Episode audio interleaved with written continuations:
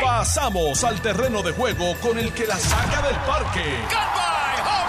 Le estás dando play al podcast de Noti 1630. Pelota dura con Ferdinand Pérez.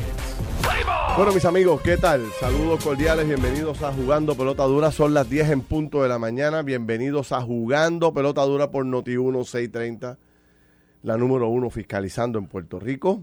Yo soy Ferdinand Pérez, vamos a conversar de múltiples temas hoy. Tengo muy buenos invitados también. Y me acompaña en el estudio el representante José Pichi Torres Zamora, de Jayuya, Puerto Rico. buenos días, Ferdinand. Buenos días a todos Radio Escucha, como era, como los viejos tiempos. ¿Está el aire acondicionado prendido en Jayuya todos los días, todas las mañanas? Mira, me quedé allí con mami a cuidarla hace como dos fines de semana atrás y estaba frío. Estaba frío. Entonces, como yo en el barrio de, en el barrio de nosotros, yo tengo un río el río Sama detrás, ahí mismo, detrás de la casa. Y una quebrada al frente. O sea, eso es río y quebrada. El frito estaba. Eso es lo que tú tienes alrededor de la casa de tu mamá. Alrededor. Yo me quería en una casa que tiene un río atrás, completo, y ahí era que pasábamos los veranos. O sea, los veranos míos eran de río, fíjate, no eran de no eran de playa. Y la quebrada, una quebradita al frente. Bueno, quería aprovechar este ahora arrancando en la mañana, antes de que comience una vista ocular que se va a estar dando en los próximos minutos en el aeropuerto de Puerto Rico conversar con, eh, ¿verdad?, la, persona que preside la comisión que va a estar haciendo esta vista ocular, que es nada más y nada menos que el presidente de la Cámara, don Tatito Hernández. Presidente, ¿cómo está? Buen día. Saludos, Ferdinand. Un abrazo a toda la familia de Noti1 y, obviamente a mi amigo y compañero Ichito de Zamora. Siempre es un placer compartir con él. Saludos, presidente. Saludos. Pichi, eh, Tatito, te pregunto, ¿cuál es el propósito de esta vista en el aeropuerto de Puerto Rico? Que me tomó, me toma, me, me, parece muy interesante y que seas tú el que precisamente esté dirigiendo el proceso. ¿Qué está pasando allí? La, la, la realidad es que eh, dentro dentro de la Asamblea Legislativa tenemos una comisión que es lo que eh, a nivel de los Estados Unidos es como oversight, es la que verifica la asignación de fondos una comisión grande, sombrilla, la preside Ángel Tito Fulquet, y verifica el pareo de los fondos, el cumplimiento de, la, de, todo lo que tiene que ver con las asignaciones. Pero entonces Percola, ¿te acuerdas que antes habían comisiones regionales? Pues ya no hay comisiones regionales. Estas comisiones regionales son comisiones que se dedican entonces a verificar el trabajo que está haciendo esta comisión grande y divide para estas pequeñas para evaluarse. Hay una comisión que verifica los proyectos de APP y pareo en el oeste, hay otra en el este, hay otra en el sur, y obviamente la grande con los proyectos grandes. Y, hoy vamos a estar viendo, obviamente, una una de las alianzas grandes que tenemos en Puerto Rico, que, que es una alianza que lleva ya eh, uno, unos ya ocho años establecida, que es la del aeropuerto, que ha recibido una cantidad grandísima de fondos federales, han hecho una transformación del aeropuerto y ha habido también señalamientos de irregularidades. Correcto.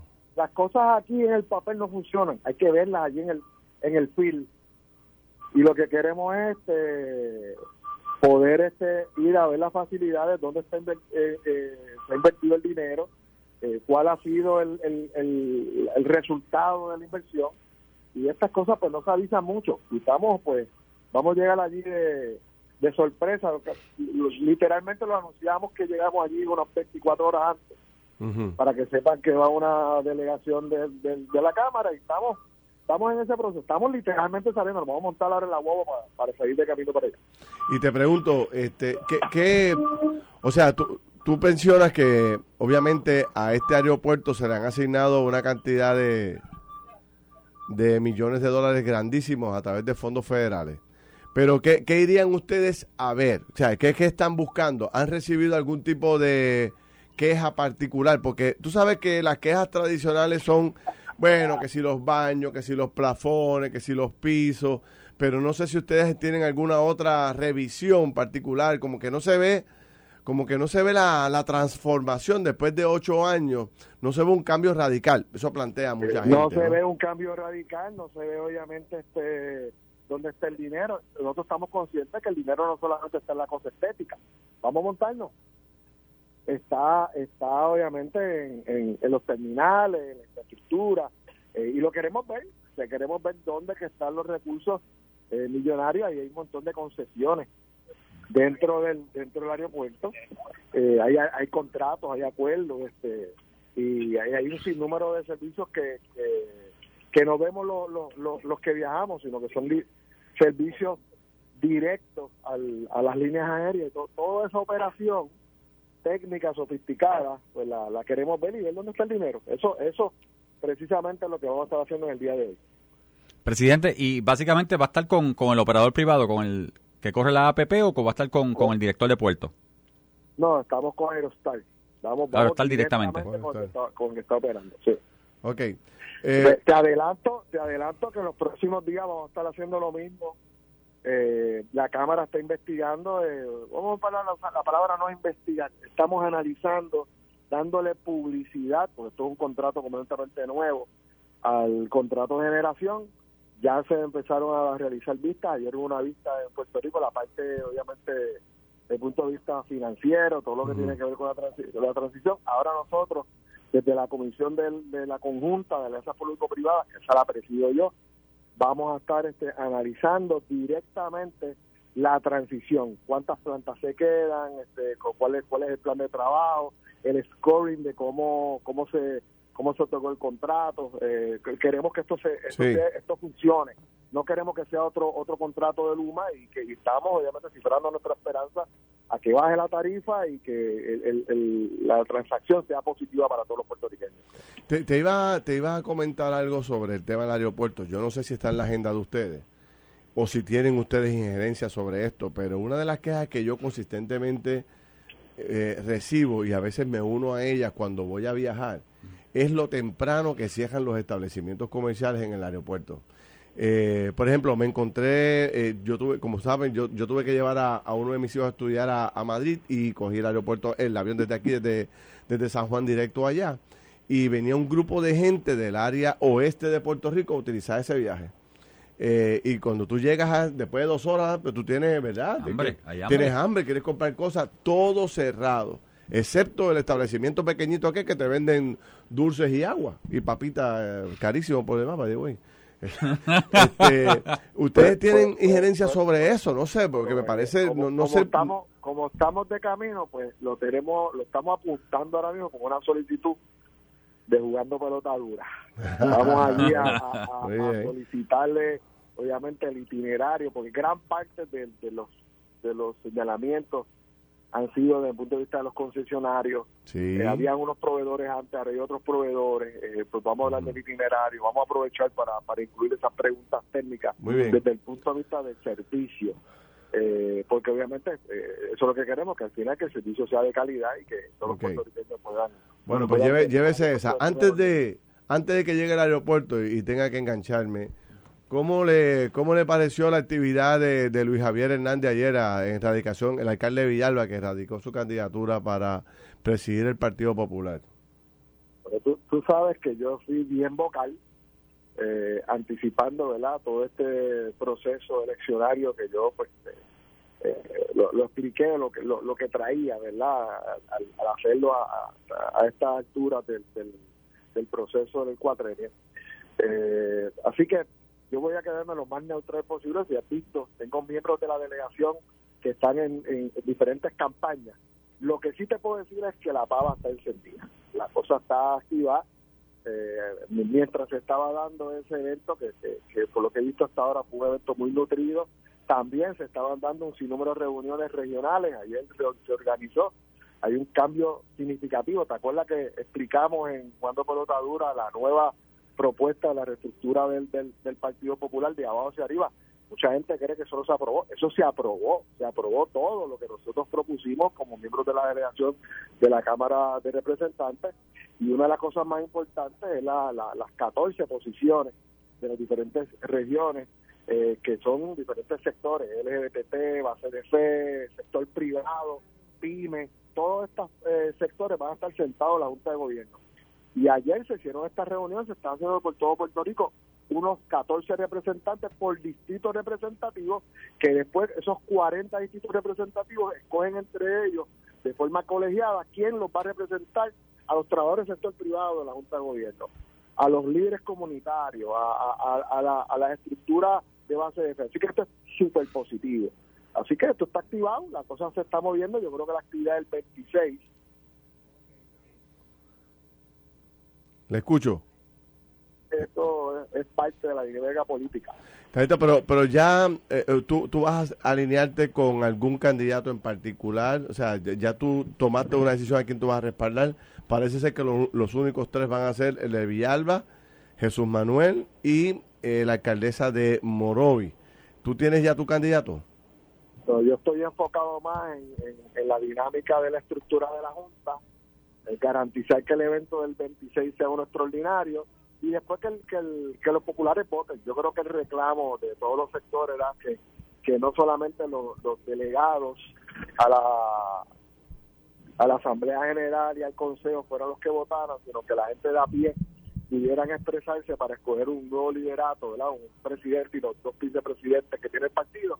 Así que yo esa la voy a dejar a que hagan sus respectivas campañas y, que salga el, que tenga el apoyo del pueblo. Eso pues, fue el reclamo de los populares. Tatito no va a respaldar a nadie. Yo no voy a respaldar a nadie, voy a respaldar obviamente cuando venga la candidatura oficial para el Partido Popular, porque uno no sabe, esto es muy temprano y puede aparecer cualquier otro candidato al final y yo no voy, yo pues tengo un tiempito en esto de la política y yo voy a esperar al final quiénes son los candidatos a la gobernación. Ahí yo voy a subir posiciones. Tadito, y para la Junta, ¿vas a respaldar a un candidato dentro de, ¿verdad? Ya que tú fuiste de los que propusiste este mecanismo de 56 miembros, ¿tienes candidatos que vas a respaldar? Sí, sí, sí, sí, te puedo decir desde ahora que respaldo a Zaragoza, respaldo a Héctor Ferrer, que va a estar radicando los próximos, bueno, hoy y mañana está radicando, eh, Jesús Santa, Domingo Torres García. Eh, tengo varios candidatos que yo considero este, que son muy buenos eh, y que son de la Asamblea Legislativa. José Santiago va a correr por, por acumulación, también lo estoy respaldando. En el distrito de Ponce tenemos a, Tito Fulquet y Mariali.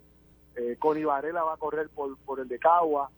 tenemos buenos, buenos, buenos candidatos, gente con trayectoria, con experiencia, gente que verdaderamente va a aportar en esa junta con juventud algunos, otros con experiencia, con otras visiones de gobierno.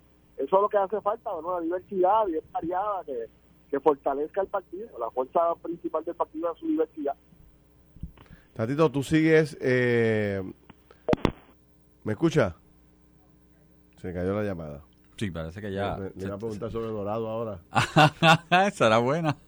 ¿Verdad? Porque pues, los otros días hubo una caravana ahí en, en Dorado eh, este, por el alcalde. Este, el alcalde arrancó campaña ya. Y, por todos lados habían rótulos de Tatito. vamos, vamos. Este, yo creo que ya no hay marcha atrás con el tema este de Tatito de que no regresa a la Cámara, ¿verdad? No, yo creo que... Tú has hablado con él allá y lo que tú has visto. Bueno, lo que pasa es que no es que él me lo haya verbalizado, pero lo que se ve es que Tatito está buscando, sí, va a buscar la alcaldía de Dorado, porque eso es lo que está... O sea, tú lo ves. O sea, los rótulos eran en Dorado. El día que Caldito arrancó candidatura, pues Tato está preparando. Buena contienda. Oye, ya que estamos en esta, vamos a terminar esta línea de pensamiento porque ahorita a las 11 voy a tener al profesor Molinelli. Mm, sí. Que tú sabes que es una eminencia con el tema este de, ¿verdad? De todo lo que tiene que ver con lo que está ocurriendo en el tema del, de, de los temblores, este, los terremotos y él ha estado dando unas recomendaciones. Sí, él ha estado dando unas recomendaciones bien buenas, las dio en el programa de televisión y ahorita quiero conversar con él para que tenga más tiempo para poder expresarlas porque tiene muchísimo sentido. Pero te decía que eh, analizando un poco, ayer hablábamos de que el alcalde Villalba iba a radicar su candidatura y estábamos analizando ayer lo que representaba esto.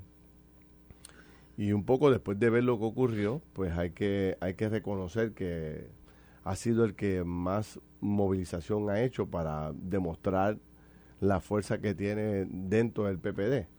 Eh, si es mucha o poca ya veremos, pero hizo un buen, un buen ejercicio ayer.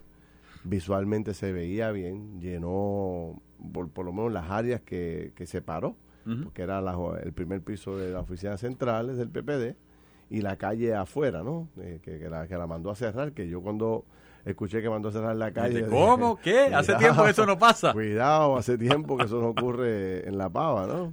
Este, así que hizo un buen ejercicio de movilización. Eh, creo que comunicó bien, pero eh, me parece que la gente estaba esperando más participación de alcaldes populares. Recuerda que ahí, ¿cuántos alcaldes son? Este, 50. No, este, ¿cuánto? 38. ¿Ah? Yo creo que nosotros somos 30 y algo, deben ser 42, 40 43. y pico, 40 y pico de alcalde. Y creo que llevó 15 alcaldes. Obviamente, me imagino que la alcaldesa de Morovis debe tener sus alcaldes, ¿no? Por ser alcaldesa. Jesús Manuel debe tener eh, alcalde. Jesús Manuel tiene el alcalde de Aguada y me imagino que tendrá otros alcaldes también con él. Pero era de esperarse que llevara la mayoría. 15 no son malos. Bueno, de, de entrada tenía que llevar al alcalde, para eso es presidente de la Asociación de Alcaldes. Exacto. O sea, porque vamos a hablar Claro. su figura. Además de alcalde de sí. Villalba, es presidente de la federación, son sus pares, él los dirige, lo que se esperaba. Sí. Yo hubiese esperado todos los alcaldes, pero nada. Este Cristian El de Aguada, como tú bien dices, este, es el director de campaña de la candidatura de Jesús Manuel.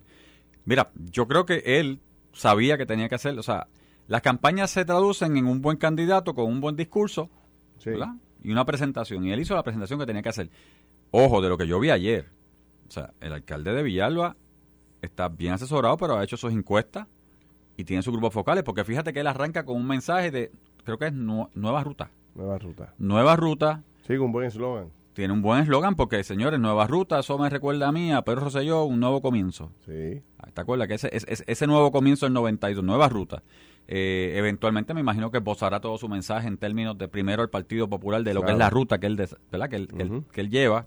Fíjate que junto a la nueva ruta, abajo tiene tres palabras que no me acuerdo ahora, pero no era cambio, unidad y algo más. Así que aquello de pan, tierra y libertad, como que va acá girando Sí. a, tres, a tres nuevas palabras de ¿Cambio. ¿Cambio qué? ¿Unidad? Entendí que era, creo que es cambio, unidad y algo más, que no me acuerdo cuál era, tengo que buscar por ahí. Ok. Si recuerdas, si la María Calderón, camino al 2000, hizo un logo algo nuevo, color amarillo, hizo unas palabras directas, hizo unos cambios directos, o sea, él tiene no solamente grupos focales, él tiene gente de campaña y ya ha contratado gente de campaña para esto. Sí, Aquí se hay grupos veía, focales, sí se veía. eh, las personas que vi eh, a través del Facebook que estaban transmitiéndolo en vivo, pues son personas conocedoras del, de, históricamente del juego, ¿verdad? Que han trabajado con otros candidatos a la gobernación y saben lo que tienen que hacer, ¿no? Ya mismo llega el Binfacio por ahí. ¿No lo viste por allí? No lo vi. ¿No lo viste? Pero mira, me dicen que fue Guayama, Salinas, Arroyo, Aguadilla, Santa Isabel, Luquillo, Vega Baja, Juncos, Nahuabo, Jayuya, Sidra y Atillo. Me dicen que esos son los alcaldes que fueron allá. Ahora, que es un buen grupo de alcaldes, pero te quedan unos alcaldes que son fundamentales en el Partido Popular. Te queda Ponce, te queda Mayagüez, te queda Arecibo. No me dicen que Arecibo está Sí. con Jesús Manuel, me dijeron aquí. Por eso, ahora. te queda Caguas, Caguas. eh, te queda Carolina. O sea, te quedan cinco cabezas de distrito que son, este, te queda Humacao, que aunque no tiene alcalde popular, es un pueblo que siempre ha sido un bastión del Partido Popular, ¿no? Eh, hay miles de votos allí. Eh, y entonces, aunque tampoco tiene alcalde, en Bayamón hay, qué sé yo, veintipico de mil populares. O sea, Sí, que, es una, que es una, es una ciudad importante y hay que ver con quién está el presidente del partido en Bayamón, si es que hay uno. Y en San Juan, que todavía no hay presidente, pues ni hablar. ¿Sabes? Que hay miles y miles de electores del Partido Popular. No, mira, me dicen O sea, son. que queda me, mucho por hacer. Me corrigen, son 41 alcaldes populares. 41. 41. Ayer llegaron 15 alcaldes, con el 16 alcaldes, así que faltarían como 22. Me dicen Jesús Manuel expresado, el de Aguada, como, como dijimos, que es el director de campaña, Cristian, Sí. y Arecibo, que se ha expresado. Y Carmen Maldonado, que está en su campaña completa, así que Sí. Me dicen que 20 y Jesús. Manuel, la fortaleza de Jesús Manuel está más bien en el área legislativa. Bueno, debería estar porque él tiene el grupo que sí. Acuérdate que la, la pri- la primaria o la elección para presidente de la Cámara estuvo reñida por un voto. Así que él tiene sus Exacto. pares allí. O y sea, Jesús Manuel, tiene- sí. Y Jesús Manuel ha hecho una campaña, yo recuerdo todavía, a principios del año pasado, en enero febrero, que lanzó, que iba a estar ocultando y que se iba a ir pueblo a pueblo. Jesús Manuel lleva desde febrero del año pasado pueblo a pueblo, Por eso. visitando Sí, sí, y tocando. Hay que ver si eso se traduce, hay que se traduce eso para escoger. Sí, Jesús Manuel lleva rato decidido que quería la presidencia, ¿no? Y debe tener este, una estructura por los pueblos, creo que mucho más avanzada que la que tiene todos los demás. Pero tú sabes cómo es esto, que eh, es- depende al final del camino quién esté más organizado, eh, quién proyecte mejor, quién tenga los chavitos para meterle anuncios de televisión y hablar de su obra y de lo que... Liderato, mensaje y dinero. Esas Exacto. son las campañas. Eso es. Liderato, que es el líder, Sí. candidato. El Sí. mensaje, Sí. corto, preciso y al grano, dinero. Eso es una campaña. Así que eh, eh, arrancó el juego, creo que esto cierra el viernes las candidaturas. Y obviamente, pues, este, de aquí al viernes, bueno, que queda es mañana, que mañana es viernes. lo que te queda perdón. ma- lo que te queda ya. Yo no sé ni qué día es hoy. Ya, ya. Sí, ya es mañana. Que En campaña. exacto, cierran las Bueno, primero ellos eligen, se eligen los 56 de la Junta. Sí. Porque ahora la Junta entra a 56. Que, Sí. Señores, yo fui secretario general del PNP, subsecretario, era director ejecutivo. Nosotros tenemos un directorio de 28, 27, ¿verdad? Que se va moviendo. Y si difícil es mantener quórum en ¿Y 27, cuánto va a ser la 28. hora en la pava? Ahí me dijeron que 56. Entiendo que 50, y- 53. 53. Sí, ok. entiendo que 50. Está por ahí, pero son Sí. más de 50. Sí. Así que Son- si, man- son más de 50. si mantener quórum en 27 o 28 es difícil. Tú Yo no sé cómo va a ser Tú esto. me estás diciendo que la Junta, la- los cambios en la Junta de Gobierno del Partido Popular eleva a la Junta de Gobierno a 53 miembros. Sí. Se, se abren Tú ahora las estuviste ahí, tú sabes lo que es Tendrán eso. que hacer, de- eh, eh, hacerlo en otro sitio a la reunión. Mira, la reunión hay que hacerla a las 7, empezar, citar a las 7 de la mañana, a ver si a las 7 de la noche termina la discusión. Yo no sabía eso. René Chile Coma, ¿cómo está usted? Muy buenos días, muy bien, Sí. Ferdinand. Saludos a ti, a Pichi Pero y a 50 los amigos. ¿dónde? yo no había visto ese, ese, ese, digo, me coge por sorpresa Sí. el detalle. Yo sabía que esta- habían un montón de cambios, pero no que llegara a ese nivel. Sí, porque la inclusión, cuando Tatito te habla de la inclusión, es lo que hizo, obviamente, hay unos... Eso es inmanejable. Una, una junta donde hay unos delegados este, electos por distrito, los distritos tienen unos delegados, tienes otros por acumulación, tienes otros por sectores.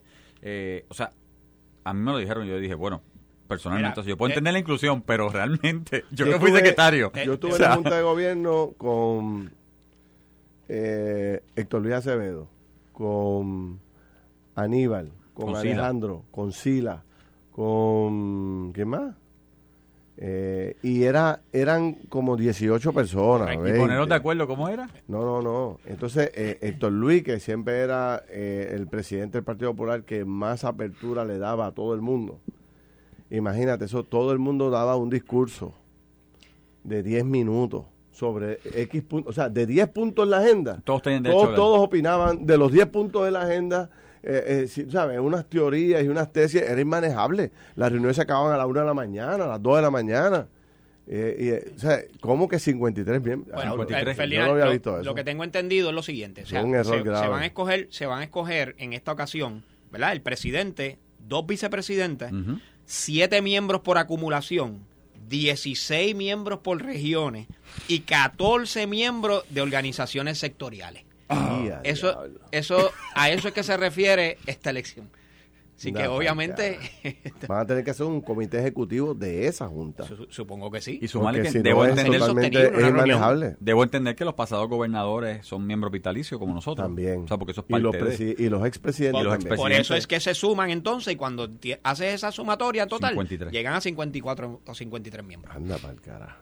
Inmanejable. Y es como dice Ferdinand, una, una sesión se citará No, a las 6 de la mañana y todavía a las 7 de la mañana es un están tema saludando. crucial de, qué sé yo, de los temas electorales, que siempre hay tanta división por los cortes de, de un lado y de otro, por, qué sé yo, las enmiendas a las leyes electorales, que siempre ha sido una controversia tremenda. Todo el mundo tiene un librito sobre el particular. No terminarán nunca la- la- las conversaciones ahí. El que presida la Junta va a tener un reto inmenso durante todo este tiempo. Y sobre todo porque es una junta electa antes, mira esto, previo a la elección del presidente. Exacto. Correcto. Sí, O sea, sí, tú puedes tener una junta donde necesariamente la mayoría de los electos no Ahora, comulguen. Yo estoy de acuerdo ¿Verdad contigo que sí? 100% y sabemos por dónde va. y yo lo- te tengo que decir que aquí lo discutimos. Y en efecto, va por la línea correcta. ¿Qué va a pasar cuando el nuevo presidente diga, no, pues que esto- la mitad de estos no están conmigo? bueno, pero En el primer este me voy por encima, pongo el la- la silla renuncio y me voy. Sí. Vi a Tatito ahora cuando conversé con él, lo vi eh, básicamente destacando que él está concentrado en meter a su gente en la Junta de Gobierno del Partido Popular. Porque si está, hubiera- está postulando básicamente a todos sus seguidores, a, to- a los más fieles de él, Sí. los está acomodando en posiciones claves dentro de la Junta de Gobierno. Claro, porque es su criatura. O sea, Sí. él es el Él- que él trae. fue el padre Él, él es el de padre de esta ampliación. criatura, de la ampliación, Sí. que la entiendo, porque en el PNP también hemos hecho lo propio. Claro. Pero nuevamente, yo fui secretario. O sea, el secretario tiene que asegurarse No, que hay un quórum. Que la reunión arranque con quórum como Dios manda. Y a veces lograr quórum entre electos no es fácil. No logramos sacarle a Tatito si respaldaba a uno de los tres. Dice que se va a mantener eh, neutral en la contienda y tampoco pudimos preguntarle sobre Dorado. Pero va a respaldar, Pero sí, a- dentro de los candidatos a gobernador, va a respaldar a alguien. A quien lo respalda él. Ah, bueno. Bueno, y, y obviamente no tuvo, no tuvo problema en decirte a, decirle a Ferdinand y aquí a, y a Pichi porque a quienes iba a respaldar de esos nuevos miembros. Cuando le pregunté, tum, tum, tum. Así que definitivamente tendrá su candidato ya para presidente. Eh. Y tiene poder en la Junta. Obviamente, oh. obviamente, Tatito no le queda otra alternativa que no sea o la alcaldesa de Morovi o el alcalde de Villalba, porque con Jesús Manuel no hay ningún tipo de relación. Caras vemos, corazones no sabemos. y, la política, y la política hace alianzas extrañas. Bueno, tengo que hacer una corta pausa. Estás escuchando el podcast de Pelota Dura, en Noti1 con Ferdinand Pérez. Bueno, regresamos, son las 10 y 35 de la mañana. Está Pichi enjedado con la silla. Eh, esas sillas son productos. Son problemáticas. Se va y después no sube. Esas sillas. bueno, prometió sillas nuevas, Carlitos Mercader. Y eso, eso es cierto, sí. Mira, quería coger dos temas bien serios. Uno, el tema de, de este tiroteo en Mayagüez, donde se hiera dos policías. Eh, ayer este, recibí un poco de información sobre el policía que ha estado en la peor condición, ¿no? Mm, y, me decían anoche que los médicos, eh, ya, ya, el policía se está recuperando tremendamente, pero me destacaban eh, los médicos que es un milagro de Dios lo que ha ocurrido. Este señor recibió tres impactos de bala entre la cabeza y el cuello, más otros impactos de bala en otras partes del cuerpo. O sea, el hombre fue herido. Wow. Ah, bien difícil, este, no quiero decir exactamente dónde son los tiros porque me parece está muy dramático, ¿no? Pero eh, desde la punta de la cabeza al cuello recibió tres balazos. y gracias a Dios está eh, Y gracias a Dios está vivo, reaccionando bien, este, recuperándose. O sea que eh, estos tipos no, no, no relajan, ¿verdad? estos maleantes. Ayer capturaron al monstruo. Mira qué clase de apodo. Mira qué clase de apodo. Le dicen el monstruo. Está vinculado a más de 30 delitos, múltiples asesinatos. En el área oeste en el área este, cuando tú ves el rostro del muchacho, yo creo que no llega a 25 o 30 años, tú sabes. Bueno, eso yo lo vi. Todos los jóvenes que arrestaron estaban entre los 20 y tantos, Bien jovencito. Bien jovencito. Una cosa increíble. Eh, o sea que en Cabo Rojo la, la criminalidad había subido en ciertas áreas por allí. Y está todavía así. Está todavía así. El alcalde está planteando que hay unas, una serie de, bandas criminales tratando de apoderarse de los puntos de drogas en, en, Cabo Rojo, en Mayagüez, de los residenciales públicos. Y entonces ha empezado una guerra, ¿verdad?, este, entre ellos. Y él plantea que, que bueno, que, ¿sabe? Que, que es mucho más grave de lo que percibimos nosotros desde acá. Sí. Por ejemplo, anoche yo cuando hacía el programa de televisión, que siempre tenemos el Facebook, yo observo los comentarios de la gente y mucha gente me decía, señores, aquí no se puede dormir. No. Esto está grave. O sea, no es tan sencillo como ustedes plantean desde allá, desde San Juan. Hay que vivir aquí para ver lo que está pasando. Eh, así que, obviamente, eh, el jefe de la policía rechazó el tener que eh, pedirle al gobernador que active la Guardia Nacional. Él entiende que todavía hay recursos y que pueden controlar la cosa, pero bueno, veremos a ver, tú sabes, cómo se, cómo se logra este, detener esto que sin duda alguna, bueno, pues eh, hay muertes, ¿no? Tú sabes. pero en Mayagüez, ah, yo te diría que desde noviembre del año pasado, ¿verdad? Sí. Comenzó una pequeña guerra, por decirlo así, los que son de Mayagüez saben, los que están escuchando por allá, eh, entre residenciales que trascendió hasta Cabo Rojo. Correcto. Sí, tú eres de allí. La carretera que está por el Panapén, en la luz del Panapén, esa es la... La 100. La 100. Ese sector por ahí. En la, pero la 100 con la, la del Panapén que está la esquina. Sí, ese es el. le, dicen la intersección del Panapén. La, Exacto. Parece que yo la conozco. Sí. está la cancha. exactamente. Pues ahí hubo un asesinato recientemente. Un asesinato. Eso es en diciembre o algo así. no, hace, hace apenas un mes. Un mes, ¿verdad? Y, y, ha estado bien, diferente bien diferente, ¿verdad? La situación en la calle. Tú puedes sentir la tensión allí. Sí. Entonces, sobre el asesinato de, de la placita, también estuve investigando y anoche estábamos este, conversando. Eh, nos llega información, ¿verdad?, de que eh, eh, estos, estos asesinatos, ¿cómo es que le llaman? De, de acecho. De acecho. Estos asesinatos de acecho, pues tienen un, modo operandi. Y entonces hay varias personas, muchos, yo mismo pensaba que esto era, los únicos que participaban eran los que iban en el cajo y disparaban. Mm. Pero me planteaban anoche que tenían un plantón allí, tenían una persona Eh, la, la, la placita tiene creo que 30 cámaras de seguridad y como en 15 de ellas se captó todo lo que estaba ocurriendo. Y ya han hecho básicamente una película de todo lo que ha ocurrido.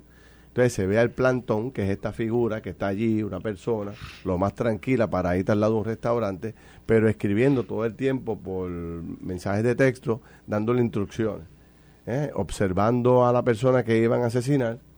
Y entonces eran dos vehículos, había un vehículo, ¿verdad? Este, que no quiero decirlo porque está todo en investigaciones, no quiero aquí asustar a nadie, pero eh, había un vehículo al frente y el otro vehículo donde iban los asesinos, o los que dispararon, detrás.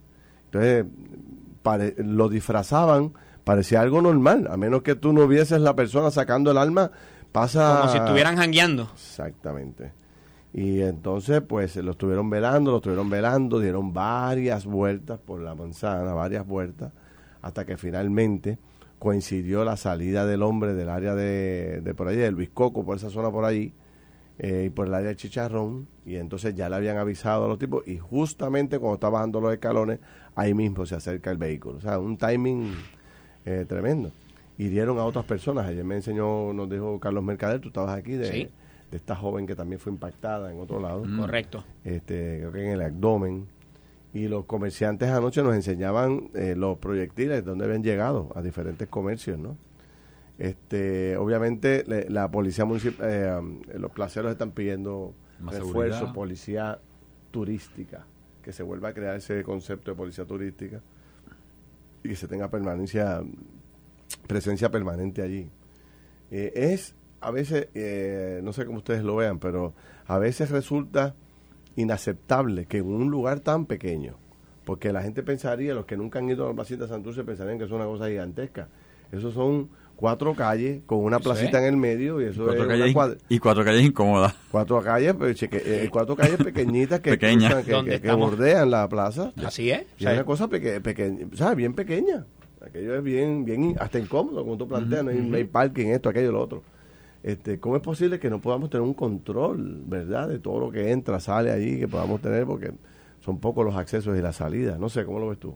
lo, que pasa, mira, primero, vamos a estar claros y, dándole mérito a la policía, al DCP y, y al cuerpo de la policía. Si miran estos dos años, se han hecho mucho operativo en conjunto con las agencias federales, muchos arrestos, especialmente de ¿cómo le llaman esto? El que asesina, este... Sí, de, los sicarios. El sicario, muchos sicarios. Este, fíjate que esta semana pasada lograron qué sé yo cuántas almas de larga, o sea, almas, o sea, confiscaron almas, increíble, pero nuevamente Puerto Rico ha caído y yo creo que estamos en una pequeña guerra de, no una pequeña, nada es pequeño en esto, ¿verdad? Pero una guerra de narcos por puntos que se ve claramente que eso está allá afuera eh, y cuando son por acecho, que es este tipo de asesinato por acecho, como tú dices, está que está en el plantón, que lo está buscando, que está mirando, que, señores, perdonen la palabra, pero que está, que está choteando lo que está pasando. Esa es la palabra de allá afuera. Eh, pues claro, antes, lo que en los 80 cuando yo me criaba, se decían, pues perdonaron porque había un inocente. Ahora no perdonan a los inocentes porque aquí es el que llegue. Entonces, mira lo que pasó en Mayagüez, son jóvenes. Veintitantos de años entonces la pregunta que tenemos que hacernos como sociedad es qué queremos hacer. Si tenemos, podemos reforzar, vamos a tener más policía, podemos traer todo el equipo posible, podemos pagarle bien al policía, etcétera. Pero ¿cómo cambiamos la mentalidad de esa juventud? Fíjate, porque mírate, y yo siempre uso el ejemplo, no, ¿verdad? Pero el ejemplo de, de Broken Window en Nueva York. O sea, la realidad de Nueva York es que Nueva York cambia con una mentalidad, porque está la doctrina de crímenes, que cada crimen no importa el tipo de crimen que sea, si sea tirar una colilla de cigarrillo ensuciar, es lo mismo que asesinar. Correcto. Porque el que tira la colilla sabiendo que no lo puede hacer, es el mismo que puede asesinar sabiendo que eso es malo. Así. que eso es una doctrina y que las penas tienen que ser largas, al nivel que en Puerto Rico le damos a un asesinato 99 años. Ahora, señores, para que ustedes estén claros, hay jurisdicciones en Estados Unidos y otras jurisdicciones mundiales. El asesinato no es 99 años. No. 50, 40. Así es, porque es otra doctrina. La doctrina de te doy un tiempo de reclusión para que rehabilites y te saco a la calle.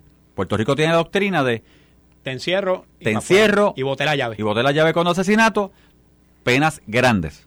La pregunta es qué queremos hacer, porque si, o sea, ¿qué queremos hacer? Yo creo la educación, yo creo que la juventud, porque mira, ese joven de 22 años ya tiene su mente hecha, mira cómo lo que hicieron en Mayagüez. dicen el monstruo, imagínate. El dicen el monstruo tiene su mente hecha. La pregunta es que vamos también a trabajar mientras estamos combatiendo eso que estamos haciendo con la juventud que se levanta para que tenga una mentalidad, que es lo que yo digo, juiciosos, que sean juiciosos, que vean la justicia, que no delincan, que vean que cualquier cosa que vayan a hacer, obviamente tiene unas repercusiones. Es una mentalidad completa para que ese joven que está subiendo, cuando llegue a la edad de 19, 18, 20, sepa que hay que ser juicioso y hay que cumplir con la ley. Y eso empieza en casa. Fíjate, nosotros. Fíjate, Pichi, y, voy a partir de ahí mismo donde lo deja. Eh, hay una situación y es que ya esta criminalidad se ha salido de algunos lugares donde específicamente se daba y ahora está en la calle en todos los lugares. Y puede estar en un centro comercial, puede llegar al centro turístico, puede estar en el viejo San Juan, como puede estar en la placita, donde comparte ese tipo de actividad delictiva con el que está de turista, el que está como usted, como tú y yo, que está, fuimos una tarde allí a darnos un trago y nos podemos encontrar con eso. ¿Cómo logramos una solución a esto? Pues mira, no hay, como, como bien lo dice, no hay una varita mágica con una sola solución. Pero sí, aquí hay dos cosas, y hablabas de Broken Windows. Se atendía en Nueva York este asunto y se logró remediar atendiendo, número uno, todas las señales que daban estos criminales. Para empezar, el criminal no puede salir de donde vive o de donde opera afuera a cometer un delito si no anda en un vehículo. Y más en Puerto Rico, que todo el mundo se tiene que ver. Vamos a poner más estricto la fiscalización de estos vehículos. ¿Cómo los obtienen? ¿Cómo los usan? ¿Quién se los presta? Número dos, igualmente la educación como la trae Pichi. O sea, si esta mentalidad de los jóvenes sigue como está, no vamos a tener futuro. Estamos perdiendo dos generaciones, tres generaciones ya. ¿Cómo vamos a remediarlo? Yo apuesto siempre a la educación y al deporte. Hay un dato que, que, no sé si, se te escapa, pero lo planteo, que es este aquello que descubrimos no hace mucho de la enorme cantidad de apartamentos dentro de los residenciales que están siendo ocupados o, por lo menos separados por, por estas gangas. No vive nadie. En el, en el último operativo que hizo la policía, habían creo que 16 apartamentos cerrados, todos pertenecientes a las gangas. Entonces, ¿dónde está también el trabajo de los administradores de los complejos de vivienda? ¿Dónde está el trabajo del departamento de la vivienda? Que no se da cuenta que ese apartamento tiene cejaduras distintas, que no entra mucha gente, que, que hay el movimiento de la gente es este muy particular, que es que la, que la, que la compañía que administra no se atreve Aguante que esto es una mafia gigante. eso te iba a decir. está el miedo. Si tú denuncias, te, te, mandan a matar o lo que te pueda pasar. Está el miedo, te refiero a. ¿Te acuerdas cuando los celadores de energía eléctrica decían que iban a picar la luz, a cortarle la luz que no pagaban en ciertos sitios y decían, yo no puedo? porque ah, Y yo sé de la historia de uno que conozco personalmente que estaba trepado en el poste arriba. Y cuando miró para abajo, lo estaban esperando abajo y dijo, papá, le conecta la luz a la viejita para atrás, mira a ver qué hacemos. Sí. No, no, de esas historias. de esa historia hay, muchas. Pues, pues, entonces, la opción no puede ser dejarle la, Puerto Rico y nuestra ciudad y nuestras calles a los criminales. Pues entonces tenemos que actuar y el gobierno tiene que actuar. Pero eso es histórico, o sea, esto lo sabe todo el mundo y yo no sé qué pasa, pasan los cuatrenios, pasan los años, pasan los administradores y siempre, bueno, es cuestión de entrar a un residencial y rápido ellos los mismos residentes saben a dónde puedes entrar, dónde mira, el, mira el caso de la, de la perla. O sea, entraste, te lo anuncian como un lugar turístico. Venga a la perla, venga al viejo San Juan.